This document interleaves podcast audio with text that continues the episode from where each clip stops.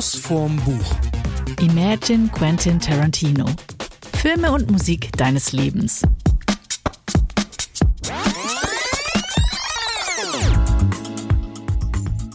Hallo und herzlich willkommen zu einer neuen, spannenden, unterhaltsamen Superfolge von Schuss vorm Buch. Und wer uns noch nicht kennt, dem sei gesagt, wir sind Mats Und Steffi? und wir bringen immer zu einem bestimmten Thema Bücher mit und unterhalten uns über die Bücher, über das, was drinsteht, über passende Serien, passende Musiken, passende Filme. Und heute sprechen wir ganz bestimmt über viel Musik und viele Filme. Also eigentlich bringen wir immer zwei Bücher zu einem Thema mit und ich glaube, wir konnten uns heute nicht so ganz einigen, ob es jetzt eher Film oder Musik sein soll und deswegen haben wir hier irgendwie zwei unterschiedliche Sachen mitgebracht, damit auch für jeden was dabei ist. Ja, ich würde sagen, das verbindende Element ist so ein bisschen das Nerdige, oder? Also das jeweils im Bereich der Musik oder Film Nerdige. Ja, nerdig klingt ja immer so nerdig, ja. Ja, aber wenn man, wenn man das Buch von Quentin Tarantino nimmt, wenn der über Filme schreibt. Ja, das ist bestimmt äh, sehr speziell. Aber ich kann euch versprechen, es ist auch sehr, sehr, sehr spannend. Wollen wir einfach mal einsteigen mit so einem kleinen Kurzpitch? Jeder pitcht sein Buch Das hört sich gut an. und machen wir danach kleiner Battle, erster Satz, so als ganz neues Ding. Okay, also das klingt so ein bisschen nach Intro. Ja, Okay, also fängst du an? ja, äh, gerne. Ich habe dabei von Lars Ament Imagine. Und ähm, Kurzpitch ist vielleicht so ein bisschen ähnlich für alle, die äh, die El Hotzo-Folge von uns gehört haben. Hier geht es um einen Life-Coach, ähm, der heißt Erik und Erik ist auf dem Weg äh, zu der Beerdigung einer guten Freundin. Und er ist eigentlich mega erfolgreich im Job, äh, eben ein Life-Coach, sagt allen anderen, wie sie ihr Leben zu leben haben und bleibt auf dem Rückweg nach der Beerdigung gibt sie ihm ein paar Fragen mit, also das war so eine Art Abschiedsbrief von ihr, äh, gibt sie ihm ein paar Fragen mit, so dass er mit dieser Frage zurückbleibt, ob er eigentlich ein erfülltes Leben lebt. Und ähm, er muss eigentlich dringend wieder zurück zu seinem Job, bleibt dann hängen im Zug und beschließt, nee, er steigt jetzt aus dem Zug aus, weil er nicht mehr rechtzeitig ankommt. Dann läuft er durch den Wald, total verschneit, ist die Frage, schafft das überhaupt oder bleibt er irgendwo liegen? Und ähm, wie es irgendwie das Schicksal so will, sieht er ein beleuchtetes Haus, ist schon mega durchgefroren und kommt in einem Plattenladen an. Und in diesem Plattenladen trifft er auf einen alten Mann und die beiden kommen so ins Gespräch mehr oder weniger über den Sinn des Lebens, über die Kraft der Musik, große Träume und die wahre Erfüllung, wie es hier vorne so schön auf dem Cover Okay. steht. Und dein, der erste Satz? Der erste Satz, Moment, kurz hingeplättert. Es gibt Tage, die schöner nicht sein könnten. Das holt einen doch schon mal, wie sagt man, das holt einen doch schon mal gut ab. Ja. Ich habe ja jetzt gelernt, ich habe äh, in der letzten Woche zwei Buchpodcasts gehört. Wir machen etwas, einen echten Fehler in unserem Podcast. Was denn? Wir reden von dem Autor nicht in der dritten Person. Wie das meinst ist, du? Das ist total gang und gäbe, glaube ich, dass man sagt, er hat in diesem Buch, ähm, der Autor hat in diesem Buch etwas getan. Äh, wir sehen den Autor, wir erleben den Autor, ist auch ein, wir erleben den Autor hier. Wir sind nicht so distanziert mit den Büchern. Ja. Ich finde immer so, wir haben immer mein Buch, dein Buch und es Genau. ist eher so ein Ja. bisschen Battle und ich Ja. möchte eigentlich auch mit dem Buch so ein Stück weit relaten. Ich möchte auch nichts empfehlen, was mir nicht gefällt. Nee, das auf jeden Fall, das ist mir nämlich als zweites aufgefallen, dass äh, über Bücher gesprochen wird, die man nicht lesen soll. Ja, Also oft ist es so mega kritisch. Also Ja, ich meine, es, es ist natürlich auch so von der Taktung her schwierig, wenn wir jetzt Bücher lesen und dann ist es vielleicht doch nicht so, wie man sich vorgestellt hat. Aber ich möchte jetzt eigentlich das Buch gar nicht super kritisch runtermachen, weil ich glaube, äh, jeder hat einen unterschiedlichen Geschmack. Den einen holt's ab, den anderen nicht. Ich möchte auch eher so eine Buchempfehlung geben, so wer auf sowas nicht so unbedingt steht, der sollte das vielleicht nicht lesen, aber für den und den und den oder wem das gefallen hat, der Super-Algorithmus, dem gefällt auch das. Ja, also wir haben ja jetzt, das ist unsere 88. Folge und für alle, die vielleicht erst in den letzten Folgen dazugekommen sind, ihr könnt euch alle anhören. Wir werden euch nur Bücher empfehlen, die wir selber gut finden. Das wollte ich eigentlich damit sagen. Ja, So, und jetzt ich. ja. Also mein, Kurzpitch. mein Kurzpitch. Äh, Quentin Tarantino, Cinema Speculation, ist äh, tatsächlich von Quentin Tarantino selber geschrieben. Und Quentin Tarantino ist ja bekannt geworden, äh, vor allem, denke ich mal, für, auch für den Mainstream mit Pulp Fiction. Reservoir Dogs war so der erste große Film und Pulp Fiction war, glaube ich, der, mit dem er den Durchbruch gestartet hat, also in der Masse. Ähm, der Mensch liebt aber Filme. Also es geht hier tatsächlich, das direkt schon mal vorweg, es geht nicht um seine Filme in dem Buch. Das hat mich ein bisschen enttäuscht weil ich total gehofft hatte, ich erfahre jetzt etwas, wie er auf ganz bestimmte Musiken gekommen ist oder warum er äh, Personen so besetzt hat, warum er Harvey Keitel so toll findet oder warum er, äh, äh, wie heißt der Tänzer, äh, John Travolta wieder ausgegraben hat. Ah, ich meine, ja. also er hat, John Travolta hat Quentin Tarantino ja im Grunde seine zweite Karriere zu verdanken. Und das, darum geht es leider nicht. Ähm, das ist ein super das Pitch, man, ja. Vielen Dank. Ja, es geht wirklich um Filme. Du möchtest eigentlich Quentin Tarantino damit sagen, bitte schreib doch dieses Buch, ich möchte in deine Gedankenwelt eintauchen. Genau, bitte schreib. Denn in die Gedankenwelt kommt man schon ran. Man erfährt super viel über Quentin Tarantino, wie er gelebt hat, wie er groß geworden ist und warum er so ein Filmnerd ist. Aber man erfährt. Wir sind voll im Talk, das ist kein Pitch. Jetzt Mach okay, mal deinen ja, Pitch okay, zu dem Buch und nicht also, nur, was es alles nicht ist. Ja, alles klar. Also ich fange nochmal an. Ja. Quentin Tarantino, Spec Cinema Speculation. Es geht um eine kleine Geschichte des Films. Und zwar erzählt uns Quentin Tarantino aus seiner Jugend, wie er groß geworden ist, wie er Filme erlebt hat, wie er überhaupt zum Filme gucken gekommen ist und welche Filme er geguckt hat und welche Filme für ihn und ich, er, er, nimmt sich so ein bisschen raus, wenn es für ihn so ist, dann ist es für alle so. Also welche Filme quasi äh, seit den 70ern oder sogar den 60ern irgendwie die Menschen, den zuschauenden Kinobesucher geprägt hat. Und erklärt das wirklich sehr gut ähm, anhand von ein paar Filmen. Die meisten kennt man tatsächlich auch. Und da, das knüpft dann immer wieder an seine Familiengeschichte. Da kommen wir dann gleich mal zu, also nach meinem Pitch. Aber das ist so das Grobe. Du erfährst viel über diese Filme, die er toll findet und warum die so toll sind und warum er glaubt, dass die alle gesehen haben sollten. Also ist es mehr oder weniger ein Hauch Biografie und sonst eigentlich die Leidenschaft für Filme ich würde oder sagen, warum das eine, bei ihm geweckt hat. Eine biografische Enzyklopädie des Films der 60er und 70er Jahre. Vielleicht auch der 80er. Ich wollte gerade sagen, oh Gott, wenn es mit den 70ern aufhört, dann wird es ja vielleicht für manche Zuhörer. Du wirst, du wirst dich wundern. Nee, vielleicht vielleicht geht es auch in die 90er rein, aber so der Schwerpunkt, ähm, er hat halt viele alte Filme geguckt. Aber das Buch äh, beschäftigt sich mit, auch mit aktuelleren. Und jetzt der erste Satz.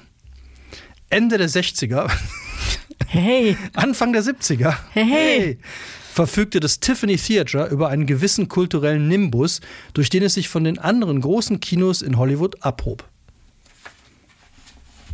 Alles klar. So, und das sagt schon ganz viel aus. Äh, also bei dir, das hat einen ja voll abgeholt. Und hier geht es tatsächlich voll darum, wir werden in ganz, ganz vielen Kinos sitzen mit ihm. Und hast du jetzt, äh, hat das Buch dich dazu angeleitet, ganz viele Filme noch zu gucken oder hast du sie eh schon gekannt? Also ich muss sagen, die Hauptfilme, über die er spricht, kannte ich alle. Ich frag dich mal, ich mach mal, mach mal ein ja. kleines Quiz. Oh mein Gott. Kennst du folgende Filme? Dirty Harry. Habe ich nicht gesehen. Das ist der, also der erste, es geht um den ersten Dirty Harry. Das ist nämlich so. Ich habe auch den zweiten nicht gesehen. Auch den ich kenne Dirty Dancing, nicht. aber. Dirty Dancing? Nee, ja, knapp daneben. Nur echtes Kulturgut. Dann äh, beim Sterben ist jeder der Erste. Nein. Taxi Driver. Äh, den habe ich, glaube ich, gesehen. So Aber ist schon sehr, sehr Robert lang her. Ja, ja, dann habe ich ihn gesehen. Redest du mit mir? Sprichst du mit mir? Aber ist schon ein Weilchen her. Flucht von Alcatraz? Nein. Und Texas Chainsaw Massacre. Oder äh, das Texas Kettensägen Massaker. Ja, das ist genau meins, Not. da habe ich mir extra hier vorne noch mit reingeschrieben. O-Ton Quentin Tarantino, einer der wenigen perfekten Filme. Oh. Hast du mal geguckt? Nee. nee. Er ist wirklich gut. Ist aber schon äh, ein sehr, sehr, sehr seltsamer Film. Von Stil gesponsert. Von, die hätten auf jeden Fall eingreifen können, ja. Sollen wir erst über die Filme oder erst über die Musik sprechen? Worauf also ich würde sagen, wir können mit den Filmen starten, weil ähm, die Filme haben ja auch immer, also ich glaube, Musik ist ja auch ein wesentlicher Bestandteil aus seinen Filmen. Also ich weiß nur, ich, der absolute Mainstream, das war auch eine CD, die ich hatte und die auch auf jeder Party laufen musste, die Pulp Fiction CD, also der Soundtrack, Soundtrack, zum Film. Ja. Everybody be cool, this is a robbery.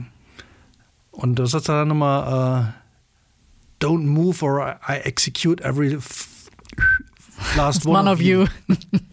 Honey Bunny. ja, da, da, da fand ich übrigens spannend. Deswegen, das hätte ich so gerne erfahren, warum der äh, so Leute wie, also diese erste Melodie, erinnerst dich, dieses Gitarrenriff, das ist ein Surf, ein Surf-Gitarrenriff von Dick Dale.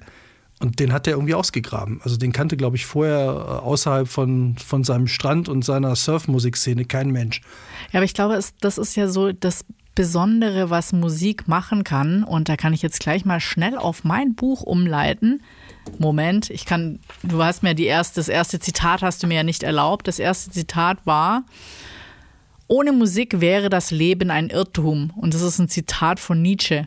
Oh. Das ist so das erste Zitat, das er bringt. Und dann ähm, das zweite von ihm selber.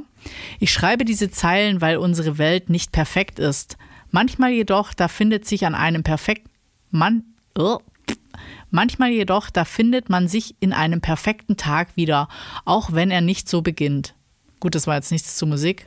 Also frei, frei nach Loriot, ein Leben ohne Musik ist möglich, aber sinnlos. Ganz, ja, wirklich. Also Gebe ich, ich natürlich, als Musikwissenschaftler gebe ich da natürlich komplett recht. Das habe ich eigentlich so als mein, äh, ein, als mein Zitat aus diesem Buch irgendwie. Es geht so ein bisschen, ha, ich mache es jetzt mal frei, weil ich es jetzt so schnell nicht finde, aber äh, Musik fängt da an, wo Sprache aufhört. Das würde ich sofort unterschreiben. Also ich glaube, das ist das total Unglaubliche, dass dich Musik auch sofort in, in eine Stimmung, in ein Setting, in ähm, das erweitert alles. Das erweitert quasi den ganzen Raum, deine ganzen Gefühle und es trägt dich halt auch irgendwo hin und es beeinflusst auch deine Stimmung. Also wenn du, das ist wie beim Krimi den Ton wegmachen, nur noch halb so spannend. Ja. Wenn da jetzt aber auch noch Musik drunter ist und die das halt so dich reinträgt in diese Stimmung, also ich glaube, das kann man ja auch ganz fies für sich selber benutzen, wenn du jetzt irgendwie dich schon schlecht fühlst und vielleicht Liebeskummer hast, dann kannst du da ja völlig abdriften ins Get No, aber du kannst es ja genauso gut motivierend einsetzen. Also so, keine Ahnung. Das würde mich übrigens jetzt mal interessieren, wenn, wenn ihr da draußen, wenn ihr einen Song habt, der euch in eine ganz bestimmte Stimmung versetzt oder aus einer Stimmung, ganz bestimmten Stimmung rausholt, dann schreibt uns den nochmal. Das würde mich interessieren. An Schuss vom Buch at gmx.de. Ja, das machen wir auf Instagram. Ja, weil das finde ich spannend. Also jeder hat ja so Songs, also entweder mit einer konkreten Erinnerung oder halt, die man benutzen kann, wie du gerade sagst. So, wenn man irgendwie, wenn man so drauf sein will, dann hört man den Song. Also wenn man Party machen will, braucht man den. Oder wenn man Auto fahren will, hört man lieber den oder keine Ahnung, gibt es ja ganz viel. Also ich hatte da immer eine total gute Hymne. Ich glaube, das habe ich vielleicht auch sogar schon mal erzählt. Ähm, ich habe nach dem Studium, war das quasi mein allererster Job, der war nur so begrenzt auf zwei Monate. Da sollte ich irgendwie an einer damals 24-Stunden-Bibliothek fürs KIT mitzeichnen. Die musste da irgendwie fertig werden. Und ähm, da habe ich dann in einem Architekturbüro gearbeitet, wo der äh, Typ schon lang in Rente war, also Offiziell hätte er in Rente sein sollen, war er aber nicht. Der hat dann noch ewig weitergearbeitet und hatte nur einen Angestellten. Und den das warst du. Nee, der Angestellte, den kannte ich schon von einem, als ich mein erstes Praktikum gemacht habe, vorm Studium kannte ich den schon aus einem anderen Laden. Also der, das war lustig, als ich den wieder gesehen habe, dachte ich mir so, Mann, ich habe gedacht, du hättest den Absprung von dem Typen, es ist ein relativ bekannter Professor. Auf jeden Fall äh, hat der immer verboten, dass man Musik hört während der Arbeit. Und ich finde, wenn du halt den ganzen Tag Musik hörst, dann geht, wenn du halt nur zeichnen musst, jetzt nicht fancy Dinge tun, dann geht der Tag halt schon einiges schneller vorbei. Auf jeden Fall war das einfach ein Job zum Geld verdienen und immer zu, auf der Hinfahrt habe ich Crying in the Discotheque von Alcazar gehört, aber nur das auf Dauerschlaufe, weil das mich einfach in so eine gute, der Tag wird gut, der Tag geht schnell vorbei, heute Abend wird's wieder lustig und äh, dich genug antreibt, um diesen Tag durchzustehen und dann abends auf dem Heimweg habe ich das wieder gehört. Und dann war ich auch, dann war ich im Feierabend und dieser Job war für mich abgeschlossen. Aber das war über diese acht Wochen war das jeden Morgen meine Hymne, die mich so hingepusht hat, du stehst es durch. Und ich meine, das war zu einer Zeit, da war ja auch noch der ähm, 9-11 war in der Zeit, als ich da mhm. war und wir haben das so, ich bin jede Mittag, jeden Mittag bin ich draußen im Auto gehockt, dann konnte ich da rauchen und äh, Radio hören und essen, ohne mich in diesem also das war kein schönes Arbeitsumfeld. Ja, ja. Also wer Musik verbietet, gehört verboten. Ja, total. Ja. Aber das war so, das hat mich in so eine Stimmung reingebracht, wo ich dachte, so, das, das hilft mir, den Tag durchzustehen. Und das fand ich schon, also das war so wie so ein Mantra. Also ich glaube, wenn, wenn, wenn es früher möglich gewesen wäre bei den Ferienjobs, da gab es halt die Möglichkeiten nicht. Also jetzt hat man ja in ihr Kopfhörer und hätte dann diese Jobs, die sind ja meistens total stupide. Also ich musste einfach mal so zurückkommende Warenwannen nach drei unterschiedlichen Größen sortieren. Wow, wie In so einem anspruchsvoll. Riesenlager von einem sowas wie, wie DM oder Rewe oder sowas. Ein totaler Blödmann-Job. Äh, hast echt nichts, du machst nichts anderes, da kommen immer tonnenweise von diesen Dingern rein, du sortierst die einfach und schiebst sie in den nächsten Raum rein. Und wenn ich aber jetzt gedacht, wenn ich da jetzt den ganzen Tag hätte Musik, Podcast oder irgendwas hören können, ich glaube, ich würde es heute noch machen. Nein. Ja, ist doch super. Du, du kannst den ganzen Tag Musik hören, Podcast hören und irgendwie kriegst du noch Geld dafür und dein Job ist halt so anspruchslos, dass du halt über nichts nachdenken musst. Also, aber damals war das natürlich fürchterlich öde, weil du halt irgendwie keine Musik hören konntest dabei. Und in der Halle lief halt auch nie Musik. Das wurde dann immer begründet mit Sicherheitsgründen. Oh, ja. Ich wollte aber was ganz anderes noch sagen, damit wir mal wieder zu den Büchern zurückkommen. Oder wolltest du guckst gerade Ich so- wollte gerade Ja, zu dann- den Büchern zurückkommen. Oh, du also auch. Ich, ich, das, das hey, passt ja super. Crazy. Jetzt hätten wir uns abgesprochen, dass wir in Minute 16 Bob. auf die Bücher kommen.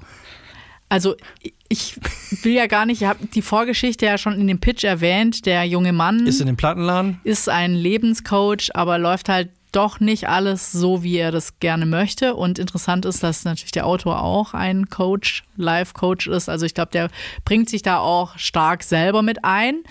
Ähm, aber ganz schön finde ich, und da sind wir jetzt schon auf Seite 64, die Frage, das ist eigentlich ein Zitat, wenn du heute an diesem Abend, und wir haben gerade Abend und es regnet draußen und es ist Herbst, also hier und jetzt das letzte Mal Musik hören könntest, was wären das für Songs? Rage Against the Machine, Bomb Track. Das ist der letzte Song, den du dir wünschst, oder Ja, das wäre auf jeden Fall einer der letzten, die ich mir wünschen würde, ja. warum? Ja weil er einfach der, für mich der ultimativ gute Laune-Song ist. Also zum, dann kann das Ende kommen oder beziehungsweise ich werde es besiegen. weil es einfach so, so ein Power-Song ist, der halt so positive Energie. Äh, hast du mal diesen Typen gesehen, der beim Fahren Musik hört? Also es gibt irgendeinen so einen Amerikaner, ich habe den Namen leider vergessen, der, sein, sein Ding ist, also der hat einen Videocast und sein Ding ist, wenn ich den finde, verlinke ich den. Äh, sein Ding ist, der hört, der kriegt immer von irgendwem eine CD und dann muss der die während des Autofahrens hören und wird dabei gefilmt. Und er Ja. muss die ganze CD hören. Und dann hat dem irgendwann einer, der kannte Rage Against the Machine nicht und hat ihm das erste Album von Rage gegeben. Und wie der Typ abgeht, ist so großartig. Der, der sitzt nur noch im Auto. What, what, what's it? What, what, what, what, what is this? What is this? Und der geht so wirklich jeder Song, dreht der völlig am Rad und der ist, normalerweise ist der eher so, ja, ein netter Song und da kann man hören. Der geht total steil und das ist genau das, das ist diese Energie von diesem Song. Also gerade von Bombtrack, die halt so volles Programm abgeht und da würde ich sagen, wenn es der letzte Tag ist, dann muss es ja einen Grund dafür geben. Und mit dem Song wäre mir der Grund dann egal. Okay, das heißt also, du würdest es jetzt einfach wegen der positiven Energie hören wollen. Äh, ich glaube, ich würde mich jetzt mal, also nicht, dass es der letzte Song wäre, weil der Abend ist lang. Ich glaube, wir können das immer mal wieder einstreuen. Ja. Jetzt während unserer Okay. Besprechung kann man immer wieder. Ich würde, glaube ich, Valerie äh, wählen von Amy Winehouse, weil das mich an so eine ganz intensive Partyphase in meinem Leben erinnert, die ich eigentlich hauptsächlich zusammen mit Hilde, der auch schon einen Podcast mit uns hier gemacht hat, nee, sogar mehrere zwei, Folgen. ein Krimi und ein Türsteher. Ein Krimi und ein Türsteher, genau. Ähm, mit Hilde habe ich dann nämlich sehr, wer wissen will, wie wild die Phase war, kann gerne mal in den Türsteher reinhören. Ähm, aber dieses Lied, finde ich, ist einfach absolut auch so ein richtig gutes Laune-Lied. Man kann, es ist super tanzbar und ähm, das hat auch so ein bisschen, jetzt kann ich wieder ganz elegant zu meinem Buch zurück, zu meinem persönlichen Buch zurückschwingen. Äh, der kommt da rein Zurückschwingen. der kommt in diesen Plattenladen rein und dann äh, will der Typ einfach so ein bisschen, da ist ein alter Mann, mit dem spricht er dann, weil der alte Mann hat den Plattenladen und erst belächelt er ihn so ein Stück weit, weil denkt er so, ja, ist das jetzt hier, was hast du in deinem Leben erreicht, wenn du einen Plattenladen hast? Äh, ja, äh, Ein Plattenladen. ja, Falsche Frage. ja, eben. Und er guckt halt so ein bisschen von oben auf ihn runter und der, ähm, der äh, hat auch in seinem Schaufenster, das finde ich sehr schön, immer den Song des Tages. Und der Song des Tages war äh, You Can't Always Get What You Want. Und das war auch der Song, mit dem er eigentlich rein, also den hat er schon im Wald, hat er den im Kopf gehabt und dann kommt er da rein und dann läuft der. Oh. Und ähm, der schafft halt immer über den Song eigentlich relativ tiefgründige Gespräche mit seinem Gegenüber. Also um so ein bisschen rauszukitzeln, ja, äh, ich, ich würde es jetzt mal, wenn man vergleichen wollen würde, sagen, das ist so ein bisschen wie Kaffee am Rande der Welt, nur mit Musik. Ah, okay. Ja. Also du bestellst jetzt nicht, du siehst jetzt nicht auf der Speisekarte drei Fragen, sondern eher so, äh, welche Musik hörst du gerne und dann auch, wie, wie, wie bringt man das mit ähm, Lebensfreude zusammen oder nicht, was ist der Sinn des Lebens, aber äh, wann hat der den Kontakt zu Lebensfreude oder vielleicht auch so ein Stück weit zu sich selber? Verloren? Also so Fragen, die du dir auch selber stellen kannst, die sich jeder irgendwann stellt. Also Wobei ich da mal sehr lustig fand, was wir gemacht haben, als wir mit Freunden zusammensaßen, dass wir abends irgendwann angefangen haben, jeder durfte sich einen Song aussuchen. Das war mega. Musste aber eine, eine Geschichte dazu erzählen, warum er diesen Song hören wollte. Und das hat sich ja als äh, totaler Abendfüller. Also wir haben das ja irgendwie so um 10 angefangen und haben es bis 4 Uhr morgens gemacht, weil jeder noch eine Geschichte erzählen wollte und die Geschichten wurden immer skurriler und immer lustiger und der Songmix wurde dann auch immer interessanter und du hattest halt immer genau einen Song lang, also ungefähr so drei, vier Minuten Zeit, deine Geschichte zu erzählen. Ja, aber du hast die Leute, also ich kannte ja beide nicht wirklich gut. Ähm, du hast die Leute so kennengelernt, weil ich meine, wenn, wenn du einen Song auswählst, dann verbindest du ja was ganz Bestimmtes damit und äh da Grüße gehen übrigens hier an unseren neuen Stammhörer Veit raus. Ja, hallo Er Veit. weiß, du weißt, Hey, wovon ho. wir reden.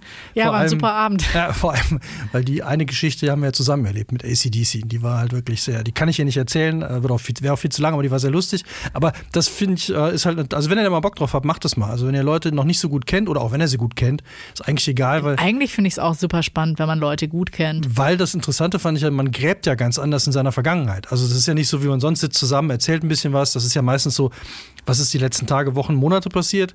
Aber wenn, wenn man halt überlegen muss, was waren so, welchen Song würde ich mir wünschen und welche Geschichte kann ich dazu erzählen? Dann wird es halt echt spannend, weil dann gräbt man meistens sehr tief und dann kommen auch Sachen zutage, die die anderen vielleicht noch nicht kennen. Also ich muss sagen, dass ich den Musikgeschmack von Lars Ament total nachvollziehen kann und sehr gut finde. Es gibt auch die passende Playlist zum Buch, die habe ich mir gleich Natürlich. runter, die habe ich mir gleich runtergeladen. Und es ist auch schön, weil man kann die einfach zwischendrin hören oder auch parallel dazu, weil dann kommt man ja, also ich, ich habe immer nur Schwierigkeiten zu lesen, wenn die Deutsch singen, dann höre ich denen eher zu. Die habe ich dann einfach weitergeklickt. Aber ähm, alle anderen kann man einfach so nebenher laufen und das macht eben das auf, was ich vorher noch meinte. Da geht ja nochmal einfach ein Raum mehr auf, weil du dann vielleicht mit denen im Plattenladen sitzt. Spielt denn jetzt die ganze Geschichte in- in dem Plattenladen? Nur in dem Nur in dem Plattenladen. Plattenladen. Also der kommt rein und verbringt quasi 24 Stunden in dem Plattenladen. Ah, krass. Okay, also Und ja ich kann es mir auch mega gut als Film vorstellen. Ja, also also, also dann tatsächlich, Café ist ja auch Café am Rande des äh, äh, der Am Welt. am Rande der Welt. Der Welt ist ja, äh, spielt ja dann, verlinken wir, haben wir auch drüber gesprochen, ähm, ist ja dann ähnlich. Also das war ja auch immer nur in dem, der war ja immer nur in dem Café. Der war immer nur in dem Café, ja. Ah, cool. Ganzen, und dann haben die nur, also über Musik, über Platten geredet und immer Platten dann ans Anlass genommen. Oder, oder ist das schon zu viel gespoilert dann? Ich will da ja gar nicht zu viel äh, dazu, er also ich meine, derjenige hat einfach so, der ist auf der Suche oder äh, erzählt allen anderen, wie es geht, aber ist sich halt aufgrund des Todes dieser Freundin unsicher, ob das alles so stimmt, was er da macht. Weil, und ich meine, das kennt jeder von uns, wenn irgendwie die Leidenschaft da rausgeht und man einfach nicht, nicht mehr das Gefühl hat, das ist jetzt mein Herzensprojekt, ich, ich kasper das jetzt hier einfach ab, damit's Haken und Geld auf dem Konto, Wohnung bezahlt, alles gut, dann fragt man sich vielleicht irgendwann, wäre es auch anders gegangen. Und bei ihm ist es halt so, der hat, wo halt früher mal davon geträumt, DJ zu werden.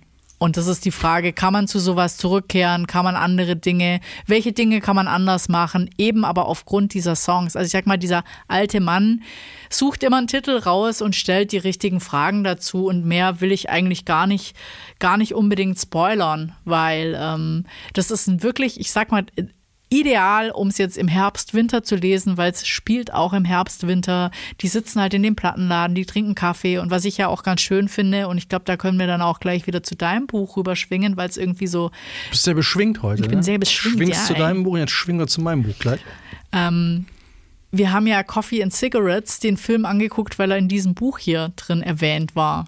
Also du hast ja gesagt, du hast einige Filme. Ich habe auch gesagt, oh, ich habe auch, der hat auch Referenzen auf Filme und Coffee and Cigarettes kannten wir jetzt beide noch nicht und ähm, Ich dachte, ich ist von Jim Jarmusch. ein Film, ich dachte ihn, ich habe ihn mal tatsächlich mit Smoke verwechselt. Ähm, was ähnlich ist. Smoke spielt in einem, in einem Zigarettenladen, deswegen dachte ich, das wäre der, aber das war der nicht. Also mir hat das natürlich besonders gut gefallen, weil ich glaube, wenn ich jetzt aufzählen müsste, gerade Frage an dich, was gehört zu deinen großen Leidenschaften? Kaffee und Zigaretten nicht mehr. Aber ich muss sagen, die Verbindung war immer war verpflichtend. Früher erst die Zigarette, dann der Kaffee mit der zweiten Zigarette. Und äh, das kann man im Film ja auch sehr gut raus. Die sind ja nur ja. am Kaffee trinken, also sitzen, das sind ja acht Kurzgeschichten. Und da sitzen halt äh, immer zwei Pärchen oder äh, drei Leute am Tisch auch sehr, sehr berühmte Schauspieler, unter also, anderem auch äh, Iggy Pop, fand ich sehr nett. Iggy Pop mit Tom Waits und äh, rauchen Zigaretten und trinken Kaffee. Und ja, die, oder die White Stripes-Geschwister, die, ja. die äh, machen auch ganz crazy. Aber das sind immer nur so, weiß ich nicht, vier Minuten, drei, vier Minuten. Kurzfilme und dann äh, Kurzgeschichten. Ja, aber sehr, also kann man, kann man, äh, wir verlinken es, kann ich nur empfehlen. Aber ich glaube, das kam halt so ein Stück weit raus, weil ich glaube, es geht halt ganz viel in dem Buch um dieses im, im Jetzt und Hier sein. Und ähm, ich merke das auch. Wir haben ja auch irgendwann umgestellt bei der Kaffeemaschine und ich trinke wirklich super viel Kaffee. Also ich würde sagen, wenn ich eine Passion habe, dann, dann ist es Kaffee, Kaffee trinken. Ja, das würde ich auch unterschreiben. Und dann haben wir äh, umgestellt auf eine Siebträgermaschine und da muss man sich ja wirklich Zeit lassen, weil die muss ja erst erhitzen, dann muss man die Bohnen mahlen, dann bis man das alles, hm, dann vergeht schon Zeit. Und dann hofft man natürlich immer, dass man die perfekte Mischung und den perfekten Grad erwischt hat und freut sich natürlich auch dementsprechend auf diese schon vorgewärmte. Also es ist so eine kleine. Aber du bist, du bist eben da total im Moment wertschätzt genau das, was du jetzt tust und freust dich drauf. Und ich glaube, dieses im Moment sein, das hat man halt eigentlich viel zu wenig. Und das ist halt auch so die Fragestellung, wann, wann bist du denn wirklich im Moment? Wann auch so eine Frage so, das fragst du dich ja zum Beispiel oft, stellt er hier auch so, ähm, habe ich jetzt, mache ich genau das, was ich am besten könnte? Habe ich meine Leidenschaft gefunden? Ähm, könnte ich was anderes vielleicht viel besser? Wenn jetzt irgendeiner sagt, das ist und, ich, und hier, es geht gar nicht um Talent, sondern äh, weiß ich nicht, nicht habe ich das Beste aus meinem Leben gemacht, aber ich, ich will ja immer wissen, würde gerne wissen an meinem Lebensende, ob was also wenn es sowas wie einen Schöpfer gibt oder so einen Konstruktionsplan oder irgend so ein höheres Wesen, das dann sagt, nee, eigentlich solltest du Bauingenieur werden, das wäre genau dein Ding gewesen. Oder pff, Jongleur oder was weiß ich. Das, das wüsste ich gerne. Aber, Aber du meinst glaub, jetzt mit, mit im Moment sein nicht das, was Bill Murray in dem Film gemacht hat, dass er die ganze Zeit den Kaffee aus der Kanne getrunken hat. Ja, das habe ich früher auch gemacht, nee. das fand ich wirklich sehr gut. Bill Murray, äh, der macht ja gerne so einen Kram. Also, er stellt noch eine total gute Frage. How much is the fish?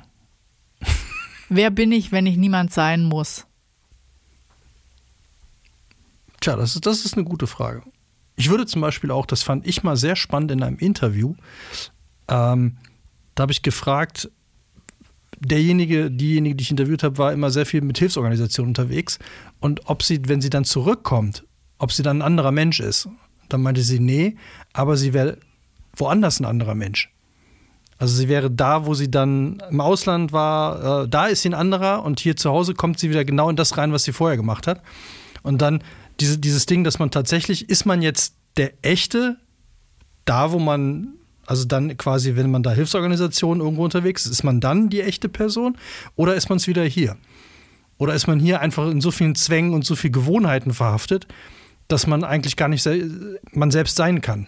Weil man schon in so vielen Rollen drin steckt. Ja, insofern, ist, ich finde es ja ganz lustig, weil dieses Buch ist dann zum Teil ja einfach schon philosophischer als man eigentlich am Anfang denkt, weil man denkt so, ja, das ist so nerdy, hier gibt's hier gibt's eine Playlist, hier wird viel Musikgeschichte erklärt, deswegen, ich glaube, dir würde dieses Buch sehr gut gefallen, weil du, lesen. weil du ja auch so ein äh, Musiknerd bist und ähm, dann natürlich auch viele Hintergrundgeschichten, Verknüpfungen und so weiter, also auch über den Nirvana, Schlagzeuger, wird relativ viel ähm, philosophiert, wie der da hingekommen ist zu dem, was er macht. Und ähm, ja, also. Ich habe letztens ein Video gesehen, wo tausend Musiker äh, Nirvana gespielt haben. Wow. Ich In einem Stadion, total abgefahren. Also so 300 Schlagzeuger, 300 Bassisten, 300 Gitarristen und die haben alle gleichzeitig diesen Song gespielt.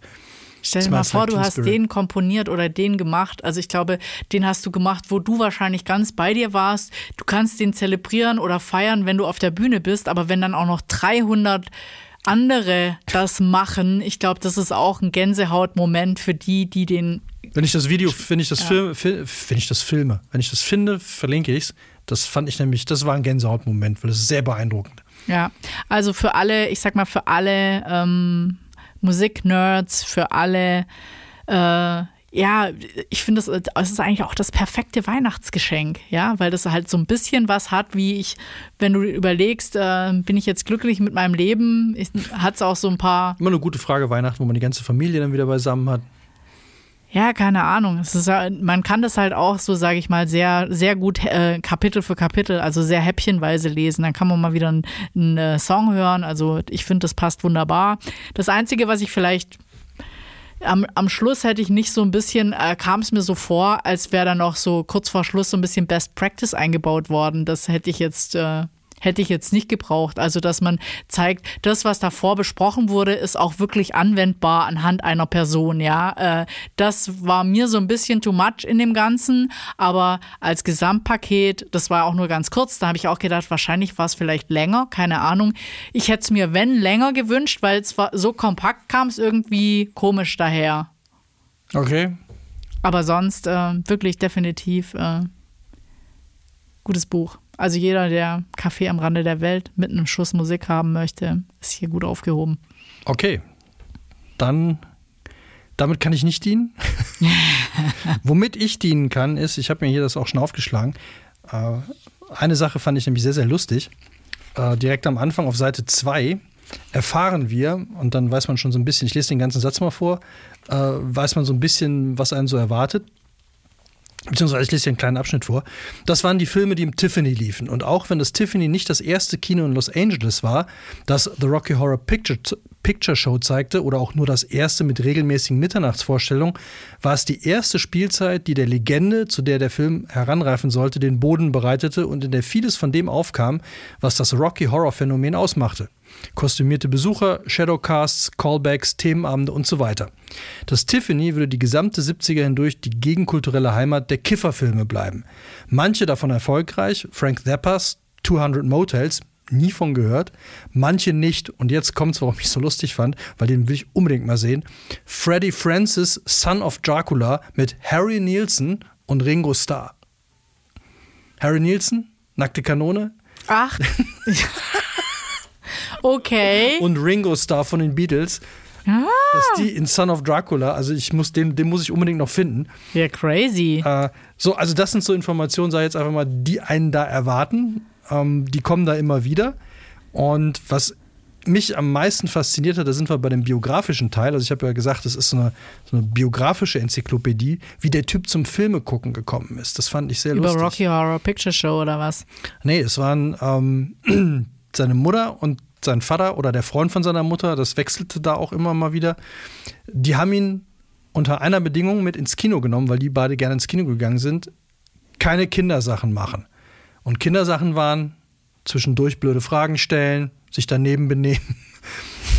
er durfte mit, weil die hatten, ne, er wollte nicht alleine zu Hause bleiben und die Drohung war immer, du bleibst mit dem Babysitter oder der Babysitterin zu Hause oder du kommst mit, aber du machst keine Kindersachen. Und dann haben die den mit sechs Jahren in Erwachsenenfilme mitgenommen und der hat halt immer, er hat, der Zelt hat immer die Klappe gehalten. Er durfte erst Fragen stellen auf dem Rückweg im Auto. Äh, also wenn er irgendwas nicht verstanden hat in den Filmen, dann hat er auf dem Rückweg gefragt. Und ich fand diese Idee von beiden Seiten so geil, dass die gesagt haben, ja, du kannst gerne mitkommen, aber keine Kinderkacke hier. Also da kein Blödsinn, kein, du gehst jetzt, machst keinen Stress, du nervst uns nicht, dann darfst du mitkommen. Und danach hast du dann Fragestunde. Und das haben die wohl ewig durchgezogen. Hat der noch Geschwister? Ich glaube nicht, aber. Hört sich nie so nee, an. Nee, nee, glaube nicht. Äh, und das zweite Tolle daran oder Interessante daran fand ich, das ist ja hier, also ich kenne das fast gar nicht, aber diese, diese Mehrfachvorführung. Also, dass die Kinoabende hatten, wo so zwei, teilweise drei Filme hintereinander gezeigt werden. Also jetzt nicht Herr der Ringe 1 bis 3, sondern Dracula, Son of Dracula, dann kommt äh, Bram Stokers Dracula und dann kommt Frankensteins Braut. Und das haben die mit dem gemacht. Und Alter. Dann hat der, dann hat ein Typ recht lang wohl bei seiner Mutter gewohnt wobei nicht ganz klar ist, ob die zusammen waren. Äh, und der hat auf ihn aufgepasst und der hat dann auch gesagt, so, wir können gerne ins Kino gehen, aber nerv mich nicht. Und dann ist der halt wirklich Kino, Kino, Kino, Kino, Filme, Filme, Filme, Filme. Und so ist er halt dazu gekommen, Filme zu gucken und hat dann angefangen, selber Drehbücher zu schreiben irgendwann. Also ich, ich, ich glaube, ich bin äh, da auch relativ spät zum Filme gucken gekommen, weil ich ja lauter jüngere Geschwister hatte und meine Eltern da eher die Devise hatten, so ungefähr, da levelst du nach unten. Also du darfst nichts für Größere angucken, solange die Kleineren das noch nicht mitgucken können. Also so ein bisschen anders wie die Tarantino-Philosophie. Mama Tarantino war da ein bisschen die war da auf jeden freizügiger. Fall. Ja, also der durfte wirklich Sachen gucken. Äh, das war dann schon äh, erstaunlich. Und äh, was ich so für mich Du meinst, da ist dann auch so sein ein bisschen. Äh, ja, deswegen ist er wahrscheinlich ein bisschen schräg, wenn du mit in dem Alter. Ja, ist vielleicht ein bisschen früh. Ja, was war das Gruseligste, was du als Kind gesehen hast? Aktenzeichen XY. Die 23-jährige Bertha B. verlässt Ey, da das Haus. Ich, Sie ahnt noch nichts. Äh, das habe ich, glaube ich, einmal irgendwie so angefangen zu gucken und dann hatten wir beim Schulausflug hier am Trimmlichtpfad allein unterwegs und die äh, Freundin, da war ich glaube ich in der vierten Klasse, Heila, hat mir die ganze Zeit von Aktenzeichen XY und da hinten liegt jemand und oh mein Gott und wir werden gleich in den Wald gezerrt und Hilfe. Das aber auch ein schöner Buchtitel. Am Trimmlichtpfad allein unterwegs. Du, du, du, du, du. Ja, also ich fand das schon äh, gruselig. Ich habe mich dann irgendwie echt gegruselt. Ja, ich Im mit, Wald. Ich habe, glaube ich, in der ersten oder zweiten Klasse beim Nachbarn haben wir äh, einen Dracula-Film geguckt. Und da gab es eine Szene, wo ich habe den Film später nochmal gesehen und dachte mir so, das ist ja null gruselig. Aber das war halt so, dass äh, der, der Graf Dracula war schon total verwest in einem Sarg. Und ihm gegenüber, also der Sarg war offen, du konntest da reingucken und dann krabbelten so Ameisen aus seinen Augen. Das ist ein alter Schwarz-Weiß-Film, war total billig gemacht, aber mich total schockiert. Und dann hat, und da wusstest du sofort, dass das keine gute Sache war, äh, der hatte äh, gegenüber von dem Kopfende war ein Kreuz. Und dann flogen so ein paar ähm, Fledermäuse rum und dann hat der Typ, der da halt in das Schloss kam, hat dann diese Fledermäuse abgewehrt und hat damit dann mit seinem Stock das Kreuz kaputt gemacht. Und damit war der Bann gebrochen und Dracula konnte dann wieder regenerieren und dann irgendwann aus dem Sarg. Aber diese Szene, wo diese Ameisen aus den Augenhöhlen gekrochen kamen, die ist mir ganz lange hängen geblieben. Ja, also ich war, nee, also ich meine, du kennst ja meine Eltern, da ist ja auch eher Rosamunde Pilcher angesagt, also nicht so die harten Sachen. Kein Dracula im Schwarzwald, nee, in der Schwarzwaldklinik? Bei drei Programmen, nee, bei drei Programmen. Äh, das musste sich dann später entwickeln. Und es gab auch ähm, Videothek oder so, gab es auch erst später und auch nicht oft. Und dann eben auch wieder die alte Problematik Dudu. Es müssen alle gucken Käfer. können. Ja, so, es müssen alle gucken Elliot, können. das Schmunzelmonster. Ja.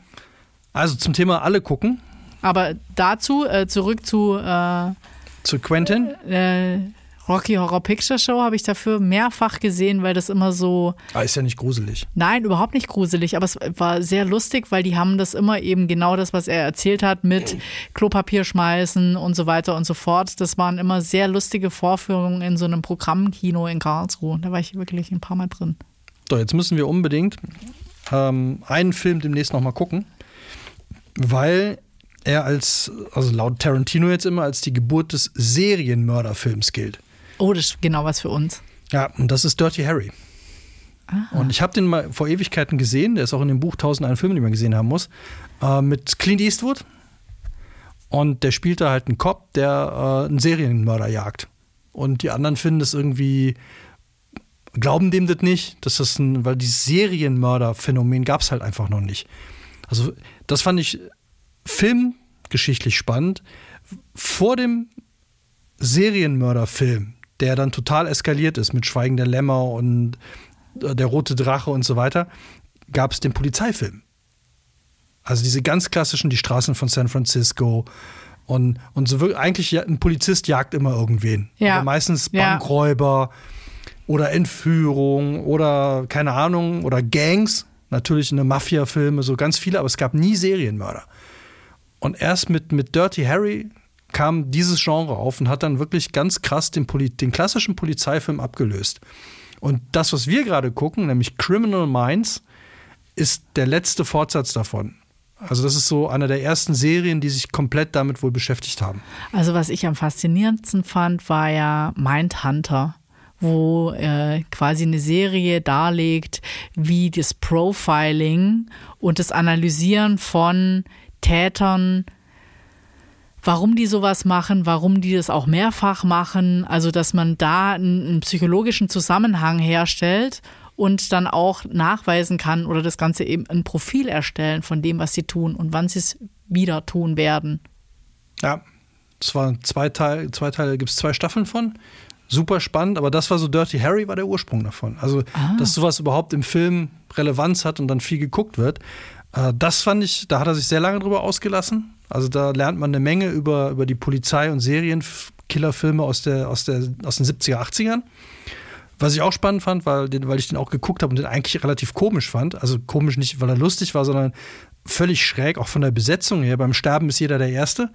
Ist mit Burt Reynolds. Und, und der war ja eigentlich so bekannt für seine äh, ja, lustigen Macho-Ding-Filme. Äh, und in dem Film geht es halt darum, dass vier Typen einen Fluss runterfahren wollen. Und dann gibt es halt so ein paar Hinterwäldler, die denen dann dazwischen kommen und dann verrate ich nicht, könnt ihr euch gerne mal angucken, ist ein sehr schöner Film. Aber wo Burt Reynolds auf einmal so eine ganz andere Rolle hatte. Und wo Dinge passiert sind, das spoiler ich jetzt so ein bisschen, Dinge passiert sind, die es bis dahin auch noch nicht gab in Filmen und das war mir auch nicht bewusst. Aber hat er jetzt dieses Buch geschrieben, um sein Schaffen so ein bisschen oder was den Grundstein gelegt hat, warum er solche Dinge, ich glaube also nicht, wie also er seine Filme angeht, schreibt, auf welche Ideen er kommt, weil die sind ja schon auch alle komplett unterschiedlich. Ja, ich glaube nicht, also mit Sicherheit auch, aber ich glaube vor allem, dass er wirklich so eine, so eine, so eine Filmgeschichte schreiben wollte. Also er hat so seine Filmgeschichte, die er für richtig hält, geschrieben, was man wissen muss über die Historie. Ah. Das heißt, äh, für alle, die jetzt irgendwie Film, Regie oder was auch immer studieren, sollten alle, das also alle, die irgendwie so ein bisschen Background über Filme haben wollen, egal ob es jetzt beruflich ist, weil sie studieren oder einfach nur, weil es mehr Spaß macht, wenn man mehr weiß, wenn man ganz bestimmte Filme guckt, kann ich das Ding unbedingt empfehlen. Äh, weil, weil man lernt einfach so viel, weil der auch viele von den Leuten kennt. Aber kann er auch gut schreiben? Ich sag mal so, es ist mir überhaupt nicht aufgefallen. Ich könnte jetzt nicht sagen, ob er gut oder schlecht schreibt. Ich fand es einfach so fesselnd, was er schreibt. Und damit muss er eigentlich gut schreiben können, sonst wäre es mir aufgefallen. Hm. Aber das, da denkst du gar nicht drüber nach, weil du so viel Input kriegst, äh, weil er ganz viele von den Leuten kennt. Also er, das ist aus erster Hand. Er ja. konnte dann wirklich Leute fragen, warum hast du die Rolle nicht angenommen? Und was ich da und dann bin ich auch mit dem, mit dem Fachwissen äh, auch durch, was ich da wirklich richtig spannend fand. Äh, wusstest du, was Sylvester Stallone eigentlich machen, also was der eigentlich machen wollte, bevor er jetzt seine Filmkarriere gestartet hat? Boxer werden. Das hatte ich auch immer gedacht. Ich hatte gedacht, der wäre. Bodybuilder. Ja, genau, wie Arnold, ne? Dachte ich auch, nee, überhaupt nicht, gar nicht. Sondern der wollte Drehbuchautor werden. Nein. Und das ist echt eine ganz, ganz lustige Geschichte. Ähm, der hat einen Film gedreht und hat dann ähm, hat das Drehbuch dazu geschrieben, wollte das loswerden. Das hat dann ewig gedauert, bis sie das gekriegt haben. Und dann hat er das Drehbuch zu Rocky selber geschrieben und hat dann mit Hilfe von einem anderen Typen durchgesetzt, dass er auch die Hauptrolle spielt. Und das war sein Durchbruch, weil er gesagt hat, er glaubt an die Story, er glaubt an das Drehbuch, er glaubt, dass es super ist und dann damit ist er bekannt geworden. Und ist dann, dann erst ist er quasi als Doppelagent durchgestartet. Und er hat in seinem allerersten Film vor Rocky hat er auch Regie geführt, hat er später auch wieder viel, viel gemacht. Also der ist eigentlich wollte der Drehbücher schreiben. Und äh, weil er hat seit Geburt an, deswegen hat er auch so ein, sieht das Gesicht auch immer so ein bisschen komisch aus, hat er eine halbseitige Gesichtslähmung in der unteren Hälfte. Und da haben die ihm alle gesagt, du kannst nicht Schauspieler werden, es geht nicht so. Ne? Und dann ist er halt Drehbuchautor geworden und hat sich dann mit, äh, mit einem Film, über den ja auch lange geredet wird, hat er sich dann quasi versucht, und ist dann, äh, da hieß übrigens Lords of the Flatbush und äh, hat danach dann gesagt, so, ich schreibe jetzt hier Rocky, die Geschichte und dann will ich die aber auch selber und dann durfte er die auch selber spielen und der Rest, wie sagt man so schön, ist ja Geschichte. Krass. Ja, also das kann ich dann, solche Bonmots sind da halt dauernd drin, wo du häufig denkst, schon nerdig, also ist schon Spezialwissen. Ich kannte sehr, sehr viele Filme aus dem Buch, aber es verleitet auch, glaube ich, äh, ganz viele Filme zu gucken. Aber das ist ja jetzt, glaube ich, deswegen ist das eigentlich die ideale Herbstfolge, weil entweder hast du die Playlist oder du hast Filmtipps. Also ich glaube, diesmal haben wir so ein rundes Paket, wo man einfach viel mehr Zeit als nur mit einem Buch verbringen kann.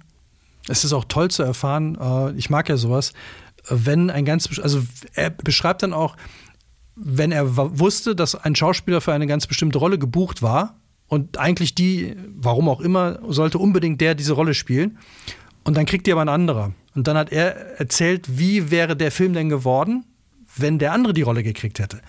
Und das ist so, dass gerade bei diesem, äh, beim Sterben ist jeder der Erste, meinte, der Film wäre ohne Burt Reynolds undenkbar. Weil der so offensichtlich erstmal komplett falsch besetzt war.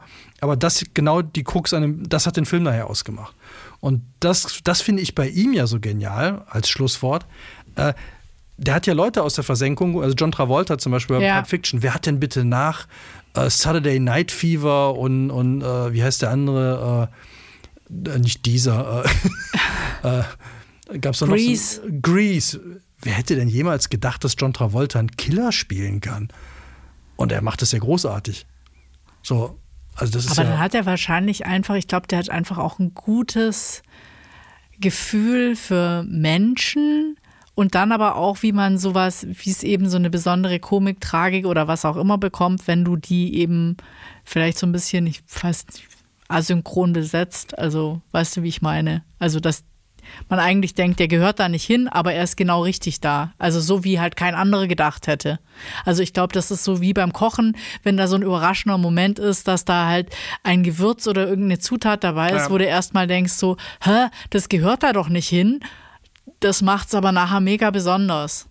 Ja, zum Beispiel fand ich auch nett, sein erster Film Reservoir Dogs ist ja, da sehen wir ja eigentlich nur so einen Haufen Leute in einer Fabrikhalle nach einem Banküberfall, der nicht so gelaufen ist, wie er laufen sollte. Und die unterhalten sich ja nur. Da passiert ja eigentlich nicht viel. Und dann hat er zu seinem ja, Idol, ist vielleicht übertrieben, aber zu einem Regisseur gesagt, äh, den er sehr, sehr gut findet. Und dann gesagt, den brauchst du dir gar nicht angucken, einen Film, die Leute reden nur.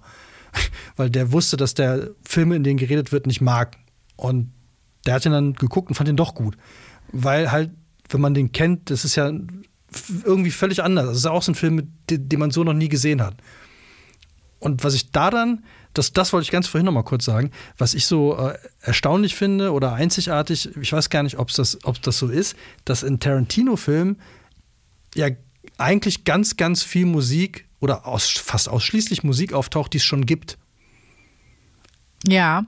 Der, der lässt ja nichts, oder ich weiß es jetzt nicht, aber ich würde jetzt mal sagen, in Pulp Fiction, das sind ja alles, das ist ein Soundtrack. Ja. Und das ist kein Hans Zimmer der hat es nicht, kompon hat es nicht komponieren ja. lassen dafür, sondern das sind alles Songs, die es gibt. Und wie krass gut das funktioniert. Ja, aber ich glaube ja eben, dass er das schon mitdenkt. Ich glaube nicht, dass da jetzt ein Sounddesigner dran sitzt, sondern dass er derjenige ist, der sagt, ich will das. Und auch genauso wie ich, wie ich mir vorstellen könnte, dass er dann sagt, aber die kriegt irgendwie diesen gelben Ganzkörperanzug, lala. Und so, so möchte ich das haben als Regisseur. Ja. Also das, das hätte mich halt mal höllisch interessiert. Aber, aber deswegen finde ich ja irgendwie diese Einführung, dass er als Sechsjähriger schon Filme gucken durfte, die sonst keiner gucken darf und dann so nach dem kein Kinderkram und du darfst aber Fragen stellen, ähm, dass die wahrscheinlich dir einen ganz anderen Zugang zu allem geben muss, weil, also ich finde das Spannende, du kriegst es, das beschreibt er auch, er hat dann viel an Stellen mitgelacht oder äh, rumgebrüllt, weil die anderen das gemacht haben weil er den Witz häufig überhaupt nicht verstanden hat ja. als Sechsjähriger. Ja. Und äh, aber über das ist auch auch deswegen lohnt es sich, dieses Buch zu lesen, um mal ein Gefühl dafür zu kriegen, wie Kinos in Amerika funktionieren. Also ich glaube, das ist komplett anders als hier. Ähm, also gerade diese, diese langen Vorstellungen, wo aber, die wirklich. Aber Mats, Kino funktioniert in Amerika anders. Die haben ja oft riesige Kinosäle und dann lassen sie die Kinofilme durchlaufen. Das heißt, du kannst zu jeder Zeit, zu jeder Zeit kannst du ins Kino rein. Du kannst fünf Minuten vor Schluss, dann guckst du halt das Ende und dann guckst du wieder den Anfang an. Dann bleibst du so lange sitzen, bis du einmal durchgelaufen bist. Und das ist schon, da musst du ja die Dramaturgie eines Filmes ein Stück weit auch anders denken als hier. Hier geht jeder zur Vorstellung rein, ja. guckt einmal durch, geht. Und ja. dort kannst du immer durchwechseln. Die laufen den ganzen Tag. Okay, ja, okay. Und dann fand ich spannend, dass die, also dass die wohl viel aktiver reagieren. Also, dass die dann auch rumbrüllen und äh, dass das dann spannend ist, rauszufinden, warum. Also, wo er meinte, so, irgendein Cinema hat dann irgendwie versucht, oder irgendeine Verleihfirma hat dann gesagt, wir wollen den und den Film und haben aber überhaupt nicht eingeschätzt, dass wenn ein ganz bestimmter Schauspieler diese Rolle spielt, den keiner ernst nehmen kann und die den einfach nur ausgelacht haben im Kino. Ja. Und der ganze Film nicht funktioniert hat, beziehungsweise er war nachher eine Komödie, obwohl es eigentlich ein todernster Film sein sollte. Und das äh, kannte ich so nicht. Also, dass man wirklich im Kino sitzt und alle brüllen rum oder buhen den Schauspieler auf der Leinwand aus, was ja total sinnlos ist. Äh, aber ich, äh, also ich, mich hätte jetzt auch sowas interessiert, weil es gibt ja so einzelne Filme, die ja so zu zu so Kultfilmen werden, die dann immer wieder gezeigt werden, wo Leute natürlich gerne, so wie Rocky Horror Picture Show, wo du dann mitmachen kannst oder die sich halt auch als, was weiß ich, Herr der Ringe eins bis drei, du sitzt die ganze, also machst du eine ganze Nacht. Ich weiß noch, meine Schwester hat, die war großer Star Trek Fan, die ist immer, hat mich dann besucht in Karlsruhe, um dann quasi alle Folgen, alle Filme nacheinander die ganze Nacht durchzugucken. Gott. Also ich hätte es auch nicht durchgestanden. Ja, Kino, Aber das war, äh, ja, das war, glaube ich, das Ding. Und dann, so kannst du natürlich auch ein Kino über Nacht füllen, ja. Also, Als Special Event. Ja, nee, für viele ist das, ist dann, ist das, was hier drin steht, glaube ich, echt äh, schon Geschichte. Also für alle, die unter 30 sind jetzt oder unter 40 wahrscheinlich schon, ist das, äh, ist da viel, viel drin, was man äh, so gar nicht mehr kennenlernen konnte, weil es ja, also Kino ist ja auch so, leider so eine aussterbende. Ja, Geschichte. ich muss ja gestehen, ich war neulich mal wieder im Kino mit Grüße an Steffi. Wir waren in Barbie. Und das Steffi war, und Steffi waren in Steffi Barbie. und Steffi waren in Barbie. I'm ja, es war Barbie großartig. ja, aber da hatte ich auch erst überlegt, so, ja, wartet man bis, also ich wollte den Film schon auch auf jeden Fall sehen. Ich will den auch unbedingt noch sehen. Äh, guckt man, streamt man den jetzt zu Hause oder guckt man den im Kino? Und ich fand es einfach total super, mal wieder im Kino zu sein. Ich war, glaube ich, schon einfach viel zu lang nicht mehr im Kino und dachte so, ja, wow, eigentlich so als Event, man geht jetzt raus und also diese Wertigkeit, die man ja irgendwie beim Streamen sonst auch nicht unbedingt dem Film. Ja, das ist gibt. kein Event mehr. Das ist halt Nee. äh, so und du hast dann einfach einen Second tollen Screen, Abend. Es war Guck noch irgendwas auf dem iPad oder ja ja. nicht so schön. Ich hätte jetzt gerne noch einen letzten Satz für mein, ähm, Für deinen letzten Song. ja, für meinen letzten Song. Sei der DJ deines Lebens und suche selber aus, welche Lieder auf deiner Party laufen sollen. Noch einen letzten Glückskeksspruch von dir? Auf, auf meiner Party jetzt. Nee, hast du auch noch so einen kleinen Satz, mit dem du Ach rausgehen so, einen willst? kleinen Satz, mit dem ich rausgehen. Oder wolltest du noch ein paar von deinen Lieblingssongs? Wir haben jetzt ja nicht so viele besprochen. Ähm, ich glaube, ich bin mit meiner Songauswahl bin ich eigentlich schon ganz zufrieden. Und nö, nö, hab dem, äh, Nichts hab dem nichts zuzufügen. hinzuzufügen, außer der gesamten Folge mit äh, Rick Rubin. Also wer sich für Musik auch noch interessiert, der sollte unbedingt auch unsere Rick Rubin-Folge hören, weil der hat, glaube ich, so ziemlich jede Platte gemacht oder jede Platte produziert, die ich gut finde.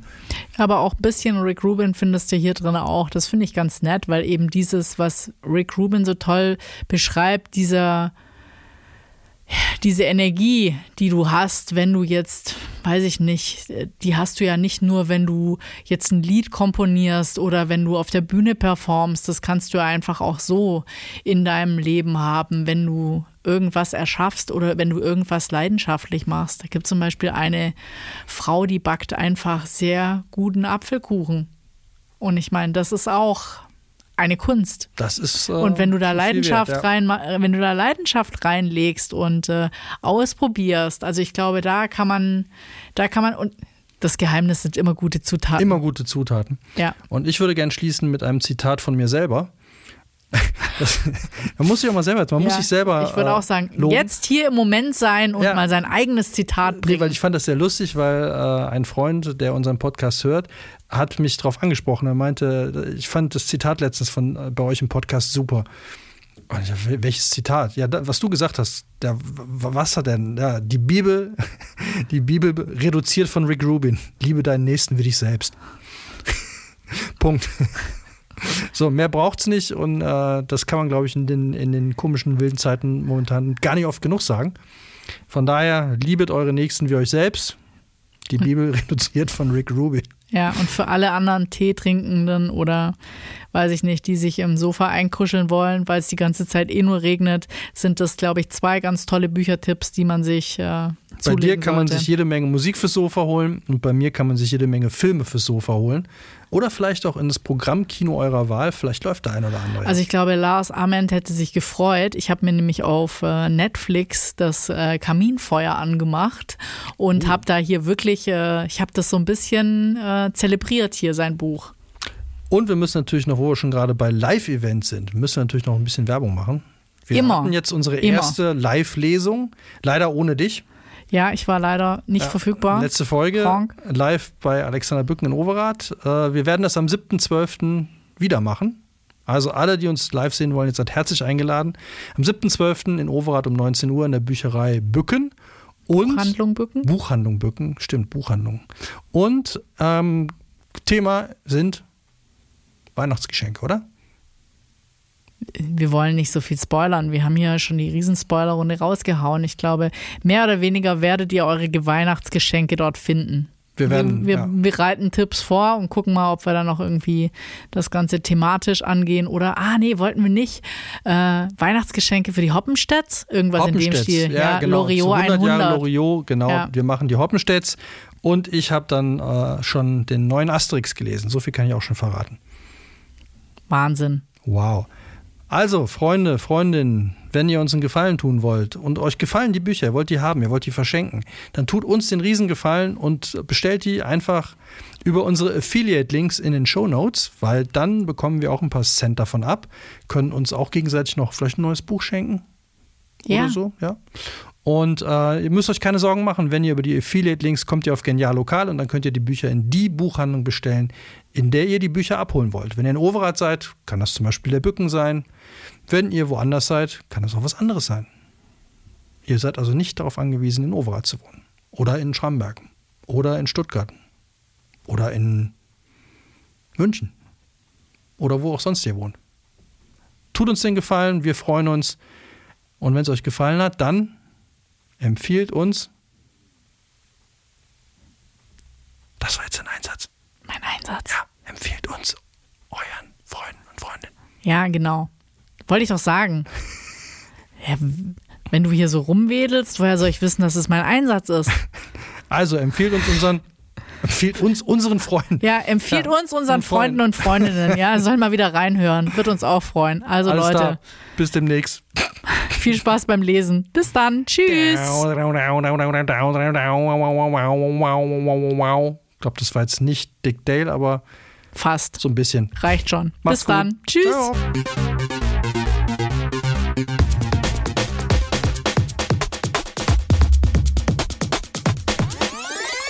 Schuss vorm Buch.